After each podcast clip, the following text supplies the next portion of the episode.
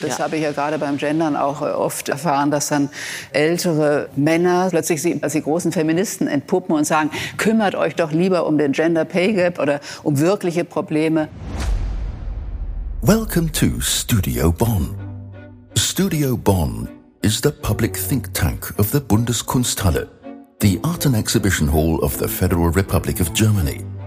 Join artists, scientists, programmers and activists discussing models of care for global communal infrastructure, mental, physical and digital. Herzlich willkommen bei Studio Bonn. Heute mit dem Thema, wie wir uns aufeinander beziehen. Ich bin Kolja Reichert und ich freue mich sehr auf das Gespräch mit meinen Gästen heute Abend, Petra Gerster und Mohammed Amjahid. Wir sprechen über Identitätspolitik, über Rassismus, Meinungsfreiheit, Gendersterne und über die Frage, ob Gerechtigkeit in der Sprache möglich ist und wenn ja, wie. Wir tun das in einer Installation der Künstlerin Verena Issel aus sehr vielen Pressspansäulen. Die Installation trägt den Titel Soft Ruins, AZ in Tatmor 2 und bezieht sich auf die Zerstörung der Tempelanlage von Palmyra, die auch Tatmor genannt wird, durch den Islamischen Staat im Jahr 2015 und auf die ägyptische Göttin der Zerstörung und des Wiederaufbaus, Aset, auch Isis. Wir sehen die Formen der Antike zerfließen zu Schaumstoff, Marshmallow und Karamell. Und über das Zerfließen von Formen, von Umgangsformen und über den Kampf um neue Formen sprechen wir heute. Und unsere Gäste heute Abend, Petra Gerster und Mohammed Amjahid, haben viel gemeinsam. Beide sind Journalisten, beziehungsweise JournalistInnen, wie Petra Gerster sagen würde. Eine bin. das haben Sie nur angerichtet. Sagt man das dann doch, JournalistInnen, wenn, ich, wenn nur eine dabei ist? Das ist die Frage, die Sie mir auch neulich gestellt hatten. Sie haben ja gerade ein Buch fertig geschrieben, zusammen mit Ihrem Mann.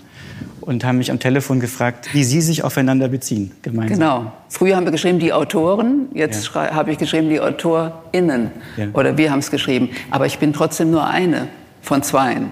Wie haben Sie sich am Ende entschieden? Ich hatte ja, ja wir gedacht, haben AutorInnen. Und Autor. Autor und Autorin oder AutorInnen. Also ich habe es jetzt mal einfach so gemacht.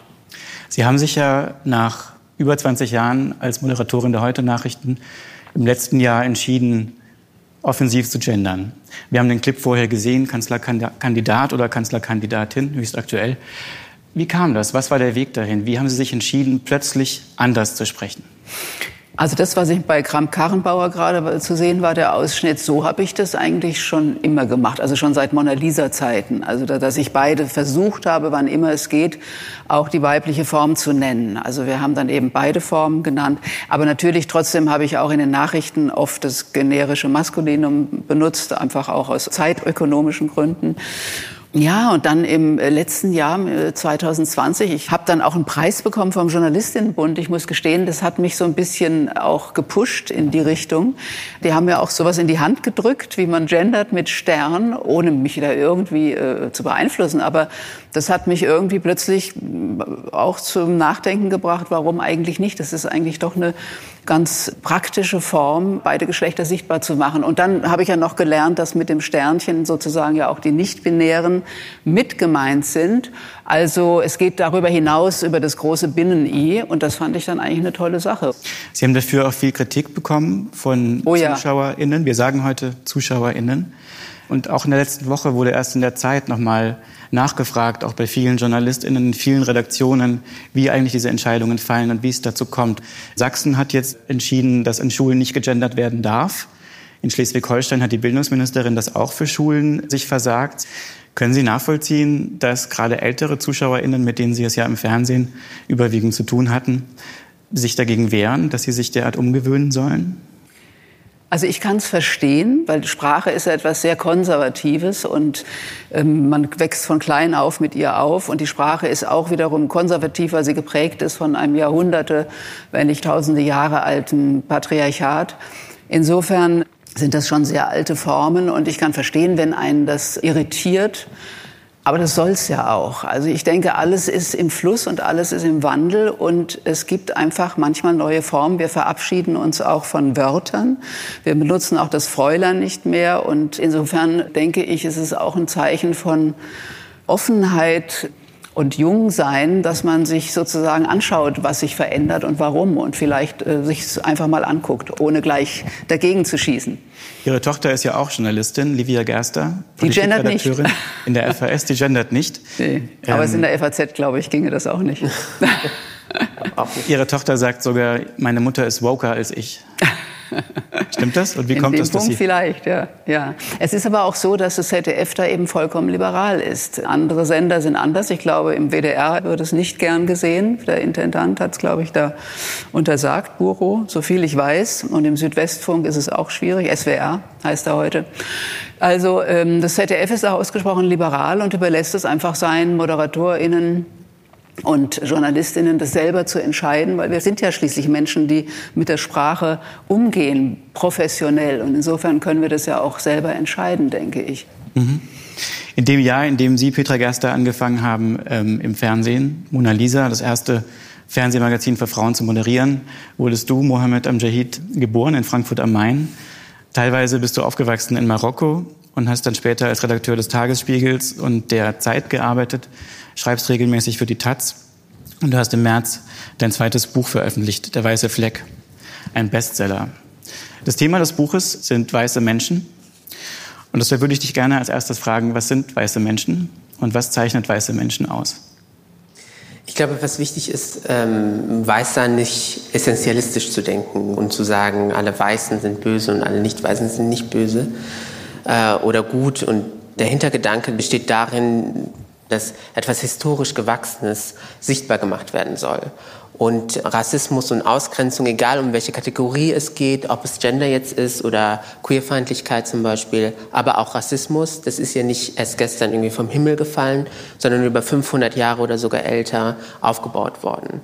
Nicht nur in den Strukturen, wie wir leben, sei es auf dem Arbeitsmarkt, Bildungsmarkt, Wohnungsmarkt, sondern auch in den Köpfen von so vielen Menschen. Deswegen kommt ja auch dieser Widerstand, wenn plötzlich in dem Fall Rassismus betroffene Menschen Bücher schreiben oder sich einfach äußern. Das ist ungewohnt. Wenn Frauen oder non-binäre Menschen sagen, ich möchte auch in der Sprache vorkommen und halt Leute, die es nicht anders kennen, sagen, aber du machst meine Sprache kaputt. Zum Glück reden wir ja nicht so wie in den 50er Jahren. Zum Glück gibt es das Fräulein weitestgehend nicht mehr. Ich höre das hier auch noch bei einigen, die sich ja auch noch quasi das wünschen, dass wir in den 50er Jahren noch leben. Also solche Leute gibt es ja auch. Und deswegen sind weiße Menschen all jene, die von diesen Strukturen profitieren. Und die andere Seite ist, dass Menschen aufgrund ihrer Herkunft, ihrer Hautfarbe diskriminiert werden, mal aktiv und mal so subtil. Aber das ist total wichtig als Gesellschaft, glaube ich, das sichtbar zu machen, zu markieren. Unter Weißen hieß dein erstes Buch, was es heißt, privilegiert zu sein, 2017 bei Piper erschienen, jetzt im blinden Fleck. Und mir ist da eine Szene besonders stark in Erinnerung geblieben, wie du, als du in Marokko lebtest, weil deine Eltern sich 1995 entschieden hatten, dem Rassismus, den sie erfuhren, wieder zu entgehen.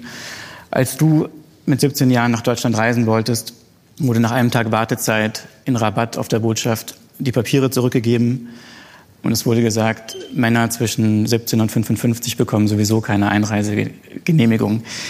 Was mich beeindruckt an deinem Schreiben ist, dass du diese Schwierigkeiten verwandelst in ein so klares und luzides und verständliches und auch populär verständliches Schreiben. Kannst du kurz erzählen, was das für ein Kampf war, deine Sprache zu finden und dieses Selbstbewusstsein zu entwickeln? Ich glaube, was wir äh, auch als JournalistInnen mehr machen müssten, ist nochmal die eigene Positionierung immer mitdenken. Solche Sachen wie, dass junge Menschen in anderen Ländern überhaupt gar nicht reisen können. Im Gegensatz zu jungen Menschen hier. Man kann einem 14-jährigen Kind in Nordafrika zum Beispiel nicht erklären, warum es nicht in den Urlaub anderswo fahren kann. Das macht einfach keinen Sinn.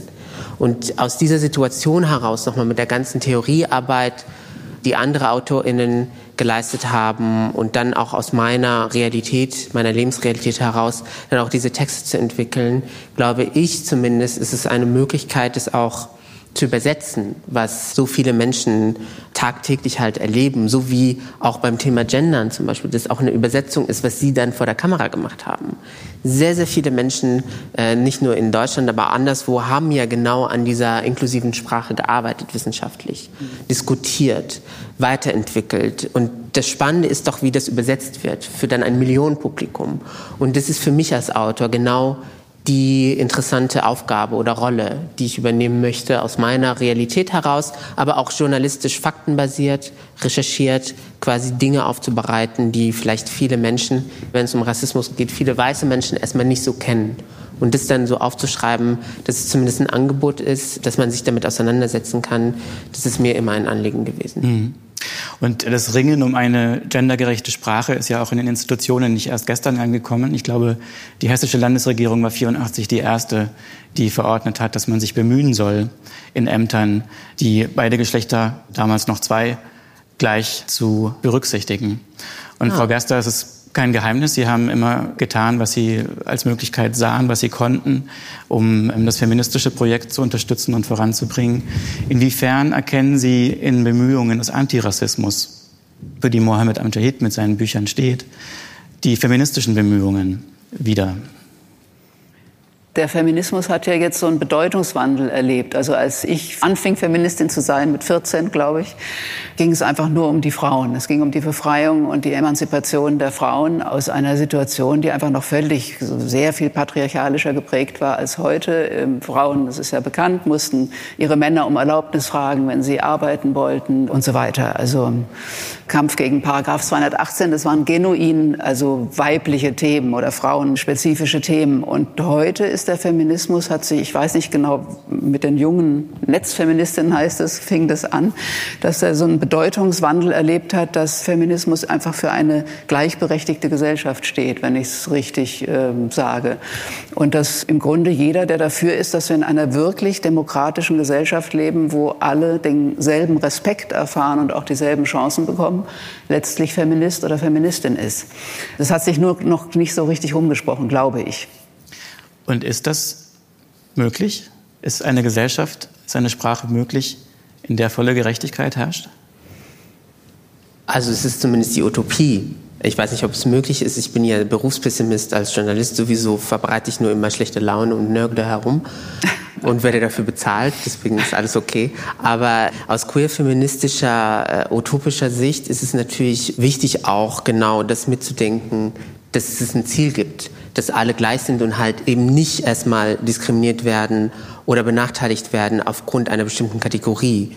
Weil, wie gesagt, viele Sachen machen auch keinen Sinn. Der Gender Pay Gap macht keinen Sinn.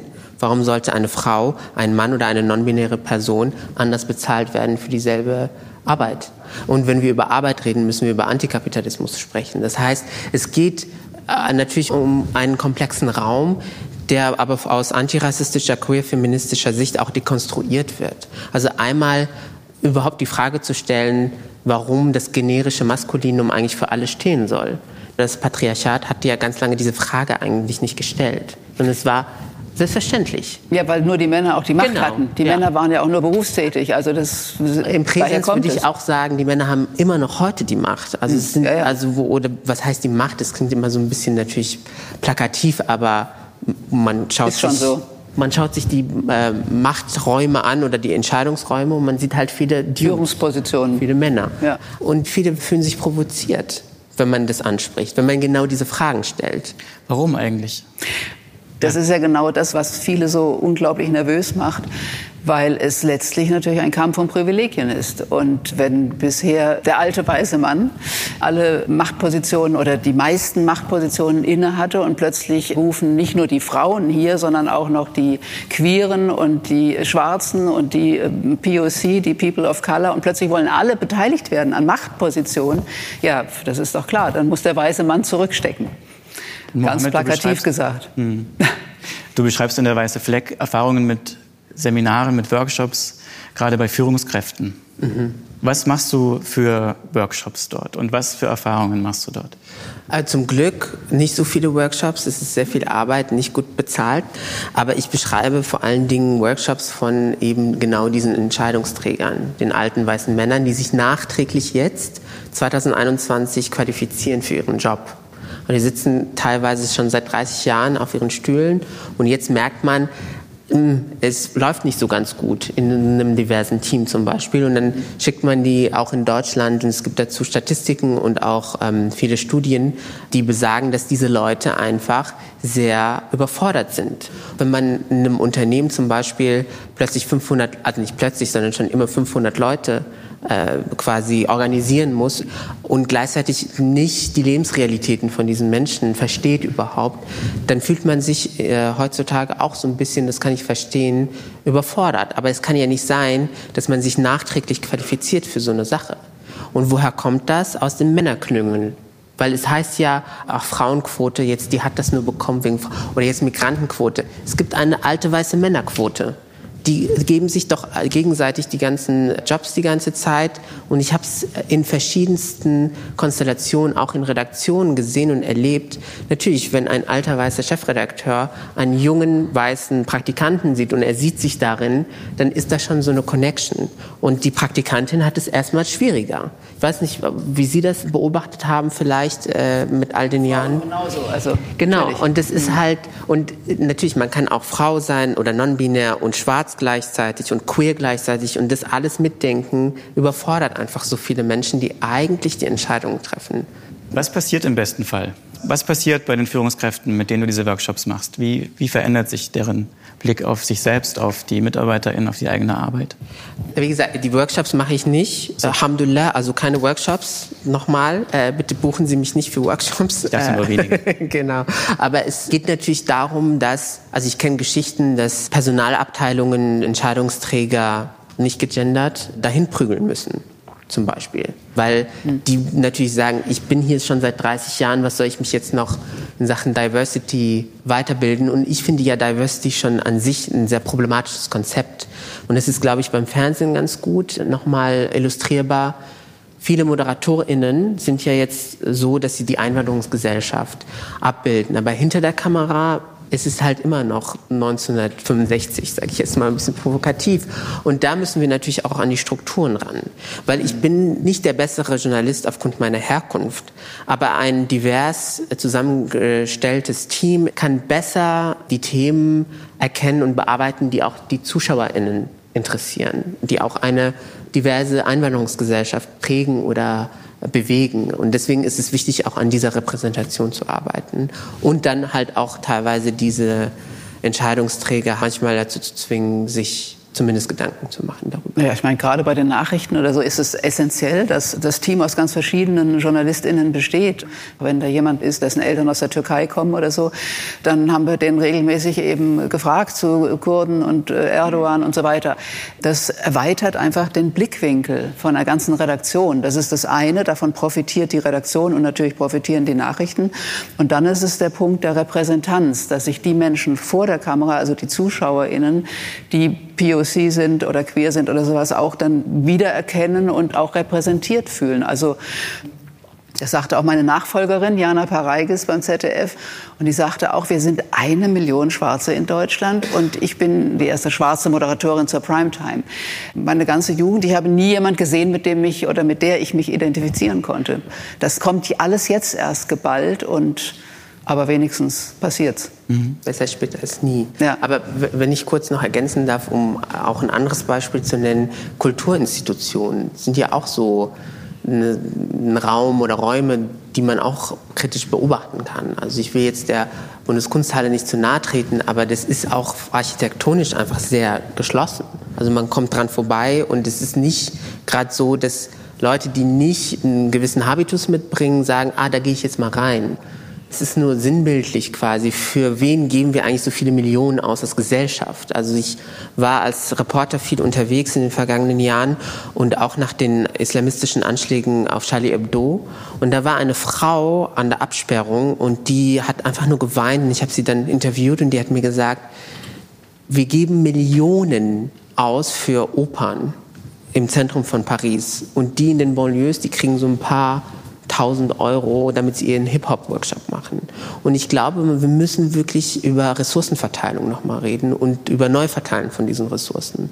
Weil es geht nicht, dass eine gewisse Gruppe in der Gesellschaft einfach so viele Möglichkeiten bekommt, quasi sich zu entfalten. Und es gibt ja die äh, guten Künste und die weniger guten, die dann weniger Geld bekommen. Und genau über diese Öffnung von verschiedenen Räumen und gleichzeitig ist es auch total legitim, wenn einige Gruppen und Betroffene dann auch wütend einmal eine Intervention machen und sagen, so geht es nicht weiter. Und äh, dann gibt es dann nochmal die Reaktion, ja, lass uns nochmal darüber diskutieren. Nee, ich bin 33 Jahre alt, ich will nicht mehr darüber diskutieren. Jetzt gibt mal erstmal so ein paar Möglichkeiten, dass wir auch Projekte machen können und dann schauen wir halt mal weiter und besser später als nie, dass genau diese Präsentation auch auftaucht.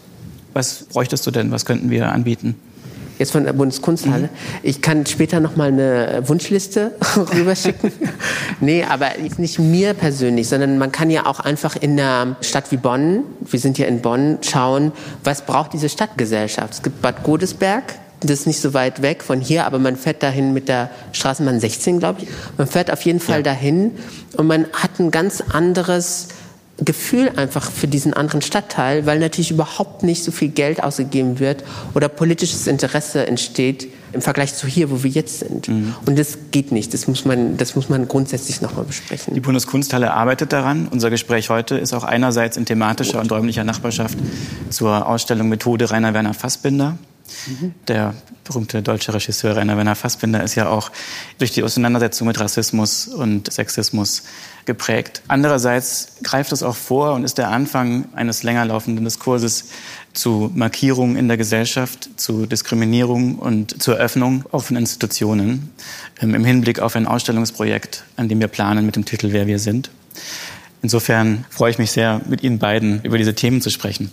Frau Gerster, Sie haben mit Ihrem Mann wieder ein Buch geschrieben. Sie haben es Freitag abgeliefert, haben Sie mir gesagt. Ja, genau. Ja. Und das heißt Vermintes Gelände, wie der Krieg um Wörter unsere Gesellschaft verändert und soll im November bei Heine erscheinen. Was ist das für ein Krieg um Wörter und wie verändert er unsere Gesellschaft? Ja, genau das, worüber wir hier sprechen, das Phänomen der Identitätspolitik, dem sind wir da nachgegangen. Das ist ja eben ein, der Kampf von Frauen und Minderheiten um gesellschaftliche Sichtbarkeit und Teilhabe, der eben viele Leute nervös macht und weil er alles in Frage stellt, was bisher festgefügt und selbstverständlich schien. Das fängt bei der Sprache an, über Wörter, die plötzlich zum Tabu erklärt werden, ganze Sätze, die man nicht mehr sagen darf oder sagen soll, um niemanden zu verletzen, das Gendern, das selbst Leute wie ich, die äh, bisher vertrauenswürdig erschienen, plötzlich äh, sprechen, dass es anderen völlig fremd erscheint. Das geht über Sie wurden mir weggenommen. Ein, ein, langjähriger Zuschauer hat sich mal beschwert, habe ich gehört, haben Sie erzählt. Sie wurden mir weggenommen. Ja, Sie haben, Sie, Sie haben, haben, sich mir weggenommen, hat er geschrieben. Ja, ja fand ich auch eine eindrucksvolle Formulierung. Und äh, das geht über Straßen, die plötzlich umbenannt werden sollen, Mohrenstraßen, so die, obwohl sie seit über 100 Jahren so heißen, oder Heroen, die vom Sockel geholt werden, deutsche Geistesgrößen, Philosophen, die plötzlich rassistisch äh, den, der Vorwurf gemacht wird, rassistisch gedacht oder geschrieben zu haben. Ähm, Kant zum Beispiel. Ja, Kant zum Beispiel, ich glaube Hegel auch. Und selbst die Gewissheit, dass eine Familie von Frau und Mann gegründet wird, selbst die gibt's nicht mehr. Stattdessen bricht also eine verwirrende Vielzahl von Geschlechtern auf und das ängstigt viele Leute und war für uns auch Anlass, dieses Buch zu schreiben, gerade weil ich so eine unglaubliche Reaktion bekam auf dieses Gendern, also wütende und auch zum ersten Mal in meinem Leben, muss ich sagen, solche Hassmails auch wirklich auch Hass erfüllt und das hat mich dann doch so bedrückt auch. Das ist, äh, wenn man es nicht gewöhnt ist. Ich bin ja auch nicht in den sozialen Medien dass mein Mann irgendwann sagte, ja, wenn dich das äh, so beschäftigt, dann musst du halt ein Buch drüber schreiben. Und dann hat sich das aber so ausgeweitet, dass wir dann zusammen das Buch geschrieben haben, weil letztlich die Sprache ja im Grunde nur ein sozusagen das äußere Zeichen und Merkmal dafür ist, was sich überhaupt verändert in der Gesellschaft. Und das ist eben doch der Kampf vieler Minderheiten um Sichtbarkeit, ähm, ja, der so manches Weltbild ins Wanken bringt, weil die Menschen das Gefühl haben, es lässt irgendwie keinen Stein mehr auf dem anderen und äh, sie wissen nicht, in welche Richtung das geht und wo sie sich dann irgendwann mal wiederfinden. Denn äh, ich glaube, das ist, das ist, glaube ich, dieses Angstgefühl, das gerade besteht, dass, dass wir als weiße Biodeutsche irgendwie denken, ähm, was wird aus uns? Irgendwann sind wir nicht mehr die Mehrheit und nicht mehr die Dominanzgesellschaft, die, die das Sagen hat. Ich glaube, das ist der Punkt. Und dem wollten wir einfach nachgehen und auch ein bisschen die Aufgeregtheiten untersuchen und rausnehmen oder versuchen, so ein bisschen runterzudimmen und zu sehen, ob es nicht doch noch eine Verständigungsmöglichkeit gibt, ob man vielleicht noch eine Brücke zu denen bauen kann, also die noch erreichbar sind, noch offen sind für eine Diskussion zumindest. Wie haben Sie diese Brücke gebaut? Was ist der Brückenpfosten? Äh wie kommt man auf diese Brücke? Was ist Ihre ja, haben, Neuzeichnung der Landschaft mhm. dieser, dieses Also erstmal, dass wir ganz journalistisch einfach mal aufgearbeitet haben, die ganzen Aufgeregtheiten der letzten zwei Jahre, die Fälle, die uns alle beschäftigt haben, die wir alle kennen, auch Jens Lehmann, der Dennis Aogo einen Quotenschwarzen genannt hat. Da haben wir die Quoten. Die Frauen wurden ja auch jahrzehntelang Quotenfrauen genannt. Also er hat ihn einen Quotenschwarzen genannt. Das war natürlich auch noch eine rassistische Beleidigung über die Quote hinaus.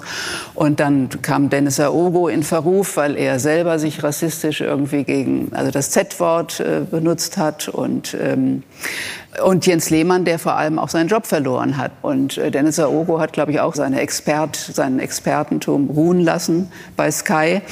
Aber das sind so Empörungswellen und Entschuldigungsreigen, der da entsteht, dass wir uns gefragt haben, was ist da wirklich dran? Und das haben wir einfach so ein bisschen aufgearbeitet und versucht, die Luft rauszunehmen. Wenn man das dann liest, merkt man, dass man das auch etwas nüchterner und sachlicher sehen kann und dass es äh, auch anderes gibt, über das man vielleicht sich mehr, noch mehr empören sollte. Also sowas wie in der Kunst sich zeigt, die Zerstörung von Palmyra oder dass jetzt die Taliban wieder Mädchen einsperren und nicht zur Schule gehen lassen, Journalisten zusammenschlagen und prügeln und Foltern. Mit, womit ähm, wir uns übrigens im nächsten Studio Bonn auseinandersetzen werden. Das sind doch Dinge, über die man sich wirklich empören kann. Und das, die anderen, da verstehe ich auch sozusagen die andere Seite, die dann von Tugendterror spricht oder auch die Meinungsfreiheit etwas bedroht sieht. Also man muss schon Verständnis auch für beide Seiten haben, um diese Brücke schlagen zu können. Mohammed, ist die Meinungsfreiheit bedroht? Ähm, ich glaube, Bücher und Kolumnen zu schreiben darüber, dass man nichts mehr schreiben darf, ist total absurd, aber es funktioniert irgendwie sehr oft. Also ich frage mich auch, ob gewisse AutorInnen das nicht sehen, dass es so ein bisschen auch komisch rüberkommt, wenn sie aufschreiben, dass sie nichts mehr schreiben können. Das ist äh, aber ein Phänomen, das auch jetzt seit einigen Jahren quasi existiert und gleichzeitig viele Menschen immer noch anspricht. Das ist eine, um äh, die Frage zu beantworten, man kann alles sagen. Jeder kann alles sagen, aber wenn man halt was Rassistisches sagt, dann ist man halt rassistisch. Dann wird es auch heute einfach markiert. Das ist so der Unterschied. Ähm, naja, aber letztlich Jens Lehmann hat seinen Job verloren aufgrund dieses Quotenschwarzen. Ist ja, ist ja mhm. nicht nur, man kann alles sagen, ja, aber wenn man den Job dann verliert, dann ist es, kann man nicht alles sagen. Vor 15 Jahren hätte er den Job wahrscheinlich nicht verloren können, können wir uns vorstellen. Vor 15 Jahren hätte er, glaube ich, auch andere Dinge gesagt vielleicht, aber es geht halt mhm. darum, auch so ein bisschen Prioritäten zu setzen und zu sagen, diese Sprachdiskussion ist eigentlich ein Proxy für was anderes. Also so wie ich es interpretiere, geht es eigentlich nicht darum, dass von Rassismus betroffene Menschen zum Beispiel in Watte gepackt durch den Supermarkt laufen wollen und diese kulinarisch sehr äh, fragwürdige Soße als Z-Soße irgendwie da sind. Es geht nicht darum, dass man nicht mehr verletzt werden möchte, sondern es geht, die Fallhöhe ist einfach eine andere. Also es geht wirklich um Existenzen, es geht wirklich mhm. auch ums Überleben und es geht auch wirklich um eine Gewalt, die an die Menschen angetan wird. Ja. Ähm, und das nochmal sichtbar zu machen, ist mir total wichtig. Das habe ich auch versucht im Buch zu diskutieren oder zumindest zu analysieren, dass natürlich Sprache auch einfach die Realität reflektiert und gleichzeitig die Realität auch mit prägt. Aber der Kern der Debatte, aus meiner Sicht zumindest, ist es, dass wir über die Kontinuitäten von Sprache hin zu Gewalt und zu organisierter politischer Gewalt auch äh, schlagen müssen, dass wir diese, diesen roten Faden tatsächlich auch nochmal sichtbar machen müssen.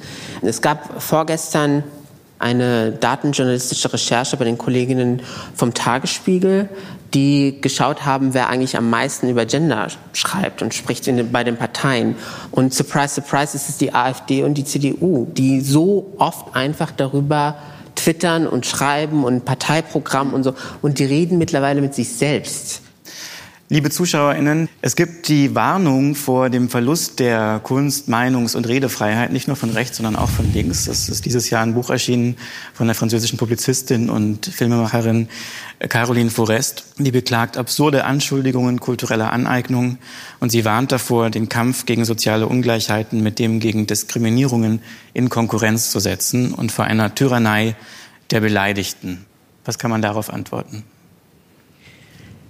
Also ich würde mir dann natürlich irgendwie die Datenbasis und die Recherchebasis da anschauen und habe das jetzt in dem Fall auch zufällig gemacht und würde das eher als Imagination beschreiben, weil also ich wünschte, ich könnte irgendwie so Gestaltungsmacht haben und dann sagen, okay, so und so, der Gender Pay Gap ist dann auch einfach äh, Geschichte, aber so ist es leider nicht.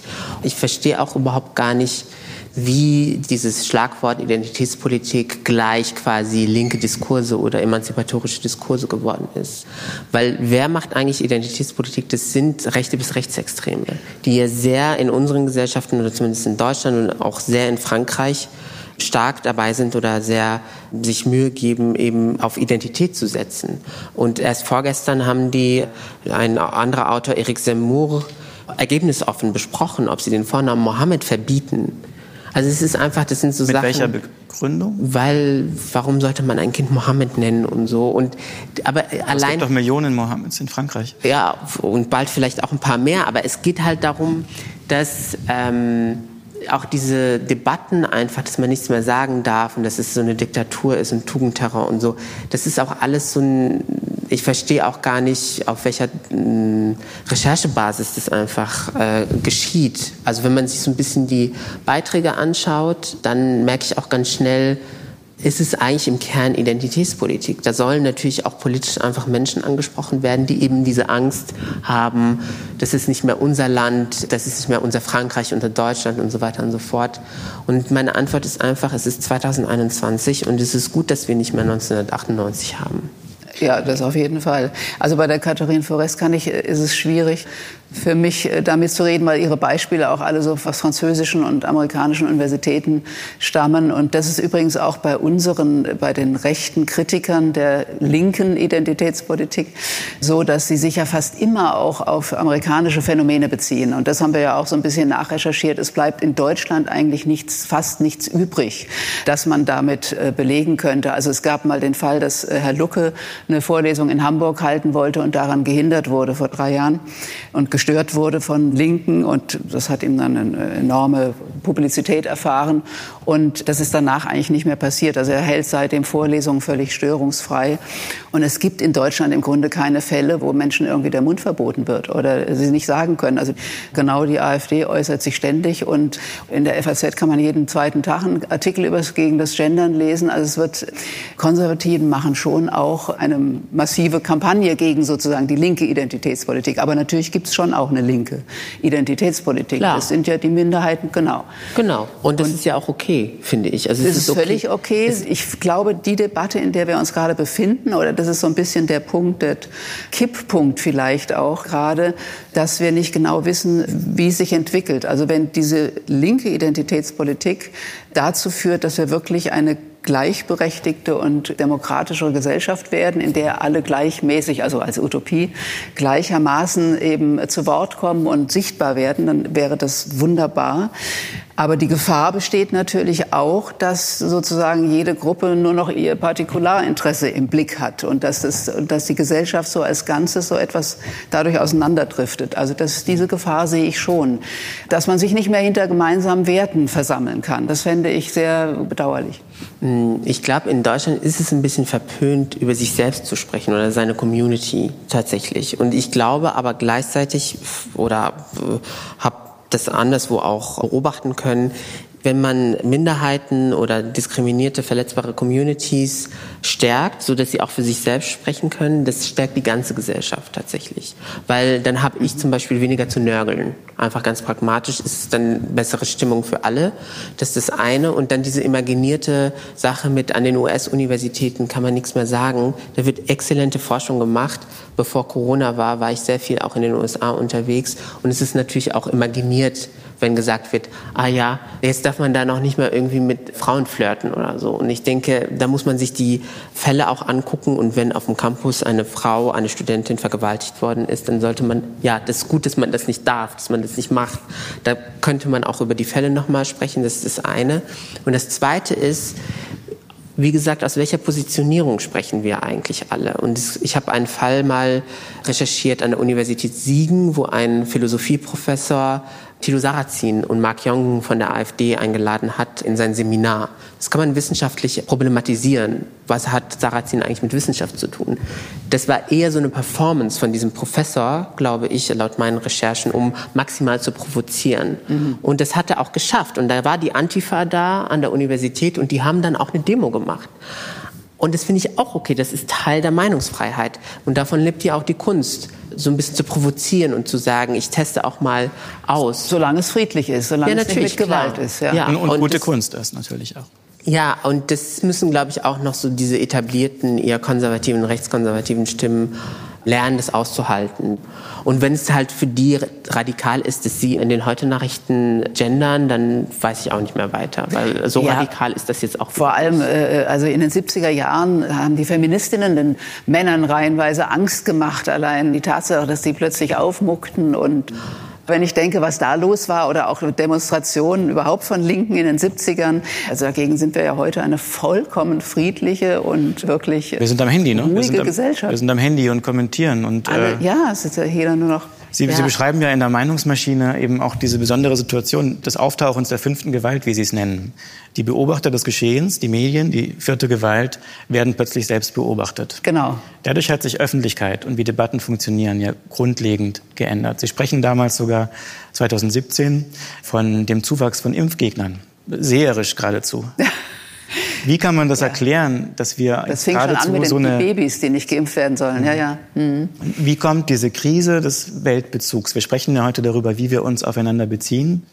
Wie kann man sich das erklären, dass es zunehmend Gruppen gibt, die nicht mehr sich auf den wissenschaftlichen Stand von Dingen beziehen wollen, sondern die darauf beharren, dass sie ihre eigene Deutungshoheit behalten wollen.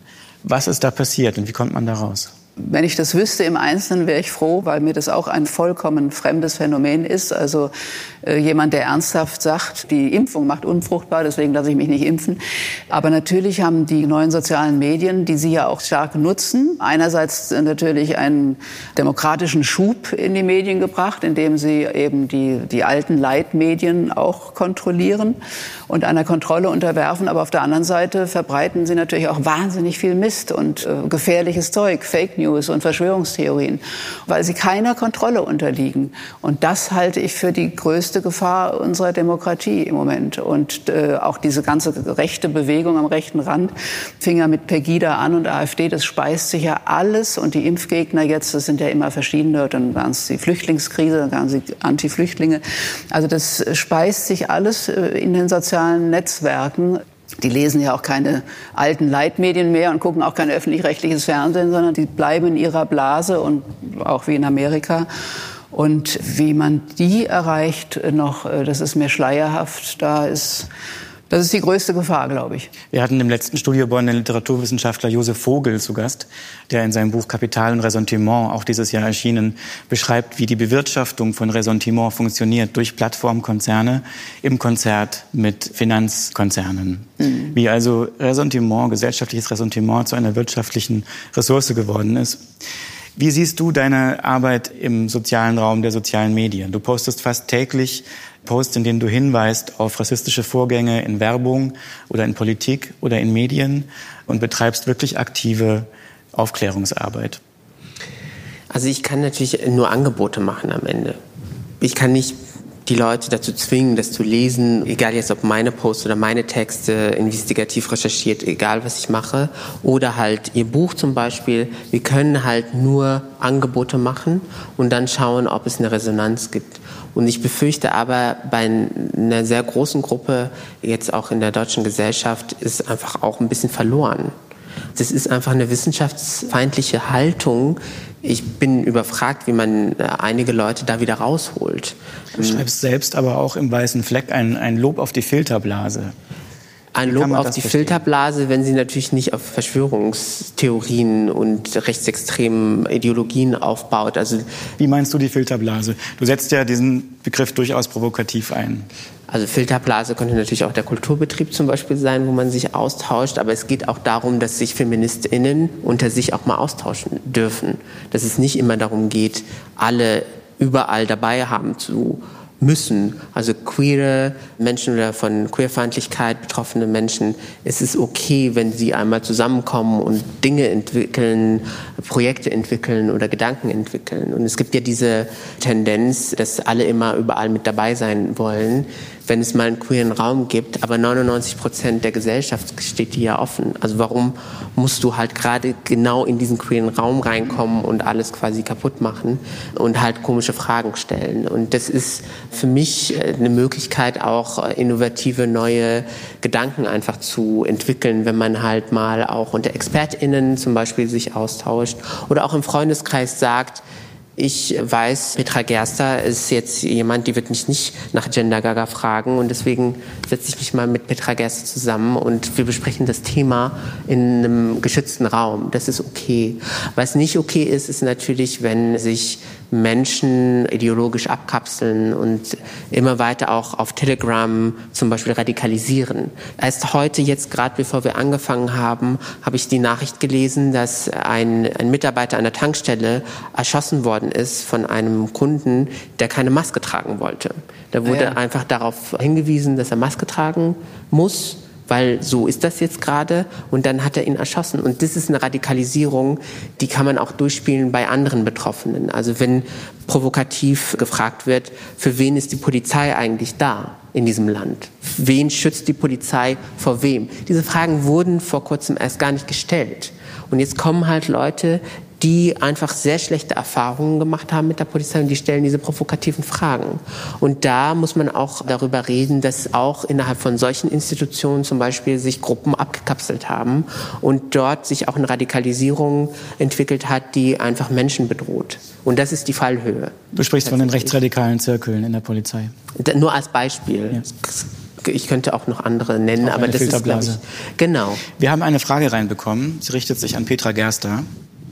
Das Auseinanderdriften der Gesellschaft hat da nicht die Mehrheitsgesellschaft eine Verantwortung, das zu verhindern, indem sie nicht zu zerbrechlich bzw. beleidigt auf die formulierte Kritik von den marginalisierten Gruppen reagiert? Würde ich mit Ja beantworten, absolut. Richtige Suggestivfrage. Nein, also ich denke schon, äh, dass die Mehrheitsgesellschaft da eine große Verantwortung hat, ja, auf die anderen zuzugehen. Das ist ja das, wie wir uns aufeinander beziehen, haben Sie den Abend genannt. Das ist ja das auch, was, was wir lernen müssen, die Mehrheitsgesellschaft, dass man andere Perspektiven wahrnimmt. Zum Beispiel das Buch eben von, da liegt der weiße Fleck von Mohammed Amjahid liest und etwas erfährt über, äh, wie es Menschen geht mit anderer Hautfarbe in diesem Land. Das ist genau das, was wir tun müssen. Und das haben wir viel zu spät angefangen. Also es hätte viel früher passieren müssen. Ja. Wenn ich das kurz ergänzen darf, es geht auch so ein bisschen, glaube ich, um Solidarität. Im Sinne von, wenn wir jetzt gerade zum Beispiel an einem Tag ein MeToo-Fall oder MeToo-Thema, also sexualisierte Gewalt, diskutieren, dann finde ich aus meiner Sicht es solidarisch, wenn ich nicht daherkomme und sage, aber Rassismus also, dass man das auch aushält, einem bestimmten Thema den Raum einfach zu geben. Aber wenn Caroline Forest spricht vom Kampf gegen soziale Ungleichheiten, der mit dem Kampf gegen Diskriminierungen in Konkurrenz gebracht wird. Die Kritik richtet sich ja meistens gegen die Konkurrenz. Deshalb jetzt einfach mal offen gefragt, was ist wichtiger? Der Kampf gegen soziale Ungleichheiten oder der Kampf gegen Diskriminierungen? Darf ich dazu? Es ist keine Konkurrenz. Ja. Man kann alles gleichzeitig zusammendenken. Diese Konkurrenzsituation ist auch imaginiert. Man muss erst gar nicht mit Intersektionalität und so weiter kommen, aber es klingt so kompliziert. Es ist auch ein, auch ein, auch ein perfides Argument. Das ja. habe ich ja gerade beim Gendern auch äh, oft äh, erfahren, dass dann ältere Männer plötzlich sie als die großen Feministen entpuppen und sagen, kümmert euch doch lieber um den Gender Pay Gap oder um wirkliche Probleme, die Rentenarmut bei Frauen und so weiter. Also gerade die, die heute gendern, sind ja Feministinnen und haben sich immer dafür eingesetzt. Insofern ist es wirklich perfide, einem etwas vorzuwerfen, was man selber gar nicht für nötig behielt, zu ändern. Mohammed, eine Frage noch zu Caroline Forest. Es gab ja die Idee, auch vielleicht Sie mit aufs Podium zu holen. Mit Petra Gerster gehst du aufs Podium, mit Caroline Forest hast du gesagt, gehst du nicht aufs Podium. Wie begründest du das? Sie braucht mein Fame nicht, um ihre Sachen zu verbreiten, sage ich jetzt mal so. Aber es ist halt einfach, mir macht es auch keinen Spaß mehr tatsächlich. Ich bin bei sehr vielen in den vergangenen Monaten auch wieder Formaten gewesen, wo es ein Selbstzweck war, Leute einfach aufeinander prallen zu lassen. Mhm. Und das ist nicht, das ist nicht produktiv. Ja. Weil was soll ich eigentlich auf diese imaginierten Sachen antworten. Ich kann ja einfach nur erstmal das zur Kenntnis setzen. Wobei ich jetzt hier tatsächlich auch von einer ganz interessanten, praktischen anderen Perspektive, glaube ich, für mich als Autor auch viel mitnehme. Und ich war neulich in einem Beitrag zum Beispiel, wo ich gepaart worden bin mit einer Person, die irgendwie äh, gesagt hat, es gibt sowas wie Rassismus gar nicht. Was soll ich darauf antworten eigentlich? Ja. Also es gibt halt wissenschaftliche Forschung dazu und jetzt nochmal immer wieder von vorne anfangen und zu sagen, ich diskutiere jetzt mit einer Person, es gibt Rassismus, oder ich diskutiere mit einer Person, es gibt sowas wie Frauenfeindlichkeit nicht oder Gender Pay Gap nicht. Ich bin nicht Google oder andere Suchmaschine. Das ist alles da. Wenn die Leute es lesen wollen, dann sollen sie es lesen. Wenn die Bundeskunsthalle natürlich auch Leute einladen möchte, dann kann sie es tun. Aber es ist Teil meiner Meinungsfreiheit auch zu sagen, ohne mich oder ich mache dann in der Konstellation mit. Und Frau Gerster, Sie sind ja, wie Sie über Ihr Buch gesagt haben, darum bemüht, das Gespräch aufrechtzuerhalten und dagegen zu arbeiten, dass die Gesellschaft auseinanderbricht. Können Sie das aber verstehen? Ich kann das sehr gut verstehen, weil ich auch extrem leide in solchen Gesprächen, wenn man wirklich mit Menschen konfrontiert ist, die einfach in einer anderen Welt leben und die meine Erfahrung von 40 Jahren jetzt zum Beispiel als Frau dann auch negieren, weil sie sagen, was wollt ihr denn noch? Ihr habt doch als 16, kommt dann immer als Angela Merkel, 16 Jahre Bundeskanzlerin und Ursula von der Leyen und so weiter.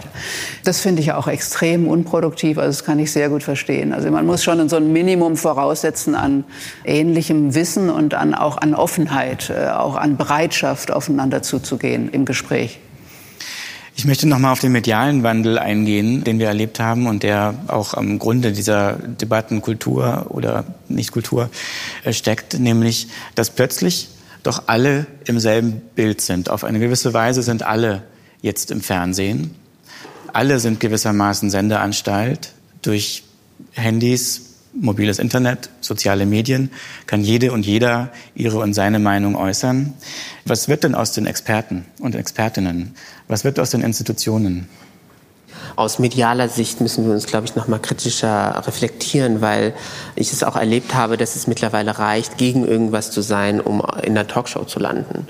Also das, äh, das reicht oder? Das reicht ja. leider. Also mhm. dass man sagt eben, es gibt sowas wie Rassismus nicht mhm. und es reicht, um eingeladen zu werden. Und ich finde, das ist mhm. zu dünn. Das geht mhm. nicht. Ich weiß, dass zum Beispiel beim Fernsehen natürlich andere Kriterien auch eine Rolle spielen, wie man dann so eine Sendung gestaltet. Aber man muss sich wieder, glaube ich, auch auch in den Medienhäusern, sag ich jetzt mal, aber auch in anderen Räumen, wo Diskurs stattfindet, einfach nochmal darauf zurückbeziehen, dass es eben dieses Expertentum gibt dass Leute wirklich auch Vollzeit forschen an einer gewissen Sache und dass man das ausschöpft, dass es dieses Wissen gibt. Und dass man es aber auch immer kritisch, kritisch betrachtet, wenn man zum Beispiel weiß, dass Professorinnen in der Minderheit sind an Universitäten, dass es eine sehr männliche Perspektive auf viele Themen gibt, aber dass es nicht reichen kann, wenn also ich habe jetzt zum Beispiel keine Ahnung von Corona und bin kein Virologe, aber plötzlich saßen da Leute und haben über Corona gesprochen im Fernsehen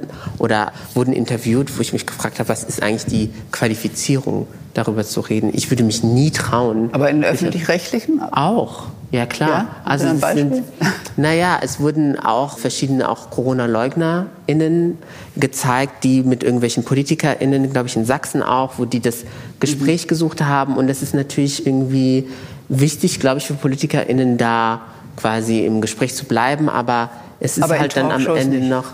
In Talkshows habe ich jetzt kein direktes äh, Beispiel, nee. aber es geht halt auch darum, dass ganz oft dieses als Selbstzweck aufeinander prallen irgendwie mitgedacht wird. Also ich verstehe auch, wie es quasi Entertainment funktioniert so ein bisschen, aber da auch noch mal ein bisschen mutiger sein und zu sagen, laden wir doch jemanden ein, der sich auskennt beim Thema und vielleicht auch gut reden kann, das kommt auch immer noch dazu, aber es ist schwierig, dass man sich auch von diesem, das ist ja nicht mehr so neu, diese neuen Medien und so, aber dass man sich da nicht auch unter Druck setzen lässt Wir verstehen uns so gut heute Abend. Also falls doch noch Aggressionen unterdrückt sind, man kann übrigens auch diese, dieses Trümmerfeld von Verena Issel verwenden, um ihnen Ausdruck zu verleihen. Ich, benutze nötig, ich möchte noch was zum Fernsehen sagen. Ähm, die Corona-Pandemie war ja eine große Zeit des linearen Fernsehens, jedenfalls für meine Partnerin und mich. Wir haben uns immer schon auf die 19 Uhr heute Nachrichten gefreut, auf Petra Gerster, die den neuen Stand der Erkenntnisse zur Corona-Pandemie zusammengefasst hat. Und irgendwann setzte so eine Ermüdung ein, wo ich das Gefühl hatte, es werden sehr viele besorgte Bürger interviewt, also der der Nachbar von nebenan, dessen Bananenbrotladen vor dem Konkurs steht, sehr viele deutsche BürgerInnen in Fußgängerzonen. Und man hatte das Gefühl, es sei geradezu eine nationale Pandemie. Also in Ecuador zum Beispiel lagen Leichen auf der Straße und wurden tagelang nicht abgeholt. Im deutschen Fernsehen haben wir es nicht gesehen. Kann es sein, dass auch die Auswahl der Themen oder der GesprächspartnerInnen im öffentlich-rechtlichen Fernsehen dazu beiträgt, dass man manchmal in Deutschland das Gefühl hat, es ginge nur um Deutschland? Also Natürlich liegt Deutschland erstmal am nächsten, klar. Und wenn man die Nachrichten in Deutschland anschaut, und die Leute sind hier ja von der Pandemie betroffen, wollen sie erstmal sehen, wie es in Deutschland aussieht. Das halte ich für ein sehr berechtigtes Interesse.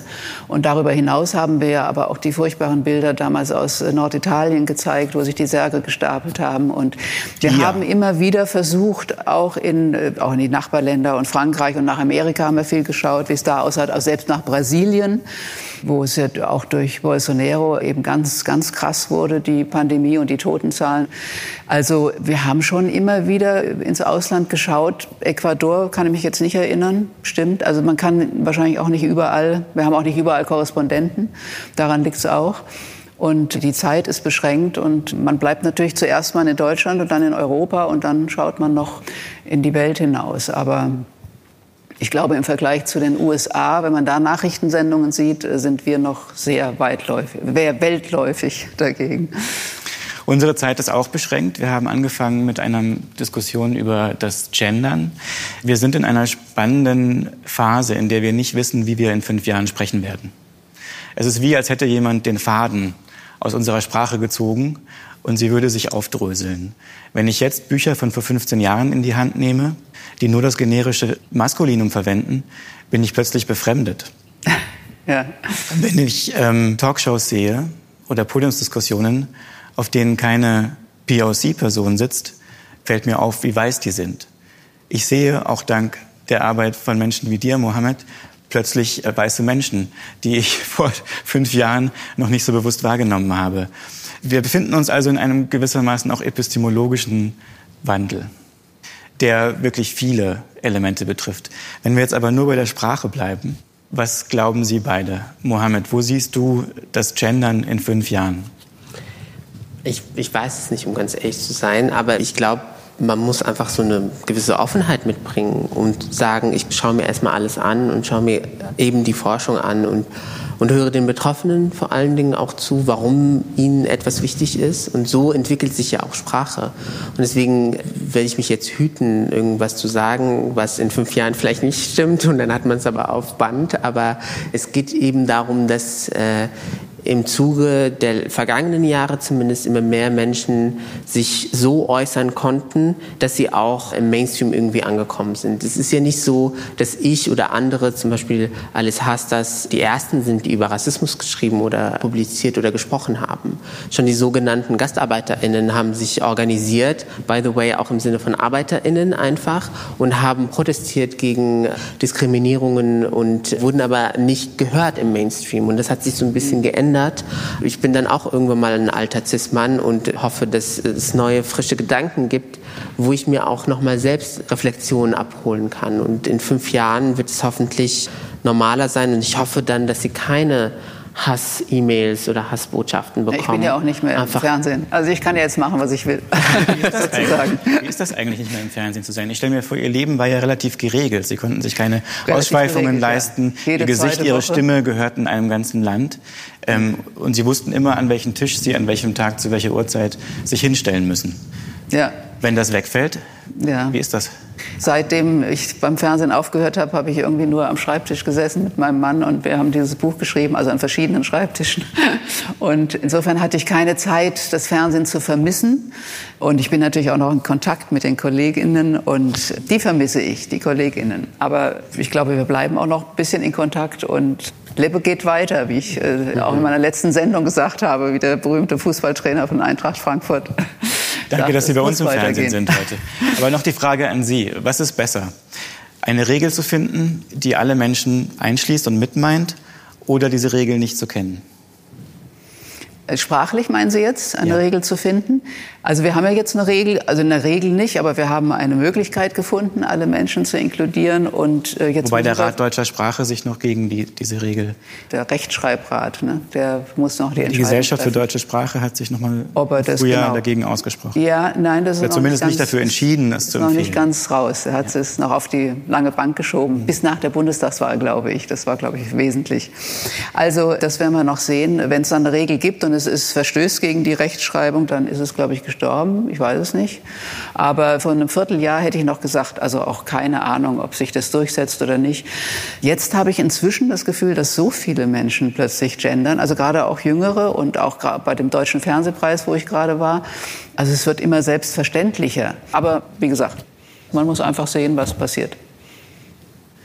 Am Sonntag ist Bundestagswahl. Mohammed, was steht auf dem Spiel? I didn't see that coming. Ähm, was steht auf dem Spiel? Ich bin ja parteiunabhängig und nörgel da auch alle Parteien an. Deswegen weiß ich jetzt nicht, was besser ist oder was schlimmer ist. Aber äh, man kann sich natürlich erstmal sehr deutlich von rechtsextremen, hasserfüllten Ideologien distanzieren, auch als Wählerin. Mhm. Man sollte auf jeden Fall wählen gehen, weil jede Stimme, die halt nicht für rechtsextreme Parteien eingeht, die ist eine gegen diese rechtsextreme Parteien. Und dann muss man auch noch mal auf das ganze Parteienspektrum schauen und feststellen, es gibt aus meiner Sicht im Bundestag jetzt keine dezidiert antirassistische Partei aus meiner Sicht zum Beispiel. Oder eine Partei, wo ich sagen würde, da ist Gendergerechtigkeit wirklich auch 100 Prozent gegeben. Aber es ist auf jeden Fall auch eine... Keine Partei, würden Sie sagen? Antirassistisch würde ich nicht sagen. Die Grünen würden Sie nicht als antirassistisch? Nein, Boris Palmer und Co. sind da schon ja, irgendwie gut, auch an so der Basis sehr... Das ist ein, ich habe ja, in Tübingen gut. gelebt ein Jahr, deswegen kann ich davon. Der steht jetzt nicht für die Grünen, also ja, aber das ist schon ein Extremfall. Naja, er wird halt gewählt in so einer Stadt auch mit einer nicht so kleinen Mehrheit. Aber was ich damit aussagen möchte, ist, dass man da auch noch programmatisch daran arbeiten kann. Aber ich wäre schon zufrieden, wenn sehr viele Menschen zur Wahl gehen würden und das Schlimmste verhindern. Frau Gerster, was sehen Sie am Sonntag auf dem Spiel stehen? Ja, Sie haben eingangs, ähm, haben wir Sie gesehen, wie Sie von der Suche nach einer Kanzlerkandidatin oder einem Kanzlerkandidaten sprechen. Insofern bin ich schon ganz froh, bei aller Kritik an Annalena Baerbock bin ich trotzdem ganz froh, dass ich bei den Triellen, dass ich da eine Frau sehe. Wenn dann irgendwann in den nächsten Jahrzehnten dann auch einer davon mal schwarz ist oder na, queer hatten wir sowieso auch schon, dann wird es immer besser. Und ansonsten würde ich mich auch Mohammed anschließen. Also jede Stimme, die abgegeben wird für eine Partei, die nicht am Rechtsaußenrand steht, ist sinnvoll. Vielen Dank, Petra Gerster. Vielen Dank, Mohammed Amjahid. Vielen Dank, Verena Issel, für diese Installation. Vielen Dank Ihnen im Saal fürs Kommen. Vielen Dank fürs Zuschalten. Studio Bonn ist der neue öffentliche Think Tank der Bundeskunsthalle und wird mit Essays, Podcasts und öffentlichen Veranstaltungen die Fragen von morgen versammeln und behandeln. Wie heißt das im Fernsehen? Schalten Sie bleiben ein. Sie uns treu, Sie bleiben, Sie, bleiben Sie dran. Bleiben Sie dran. bleiben Sie dran auf studiobonn.io. Herzlichen Dank.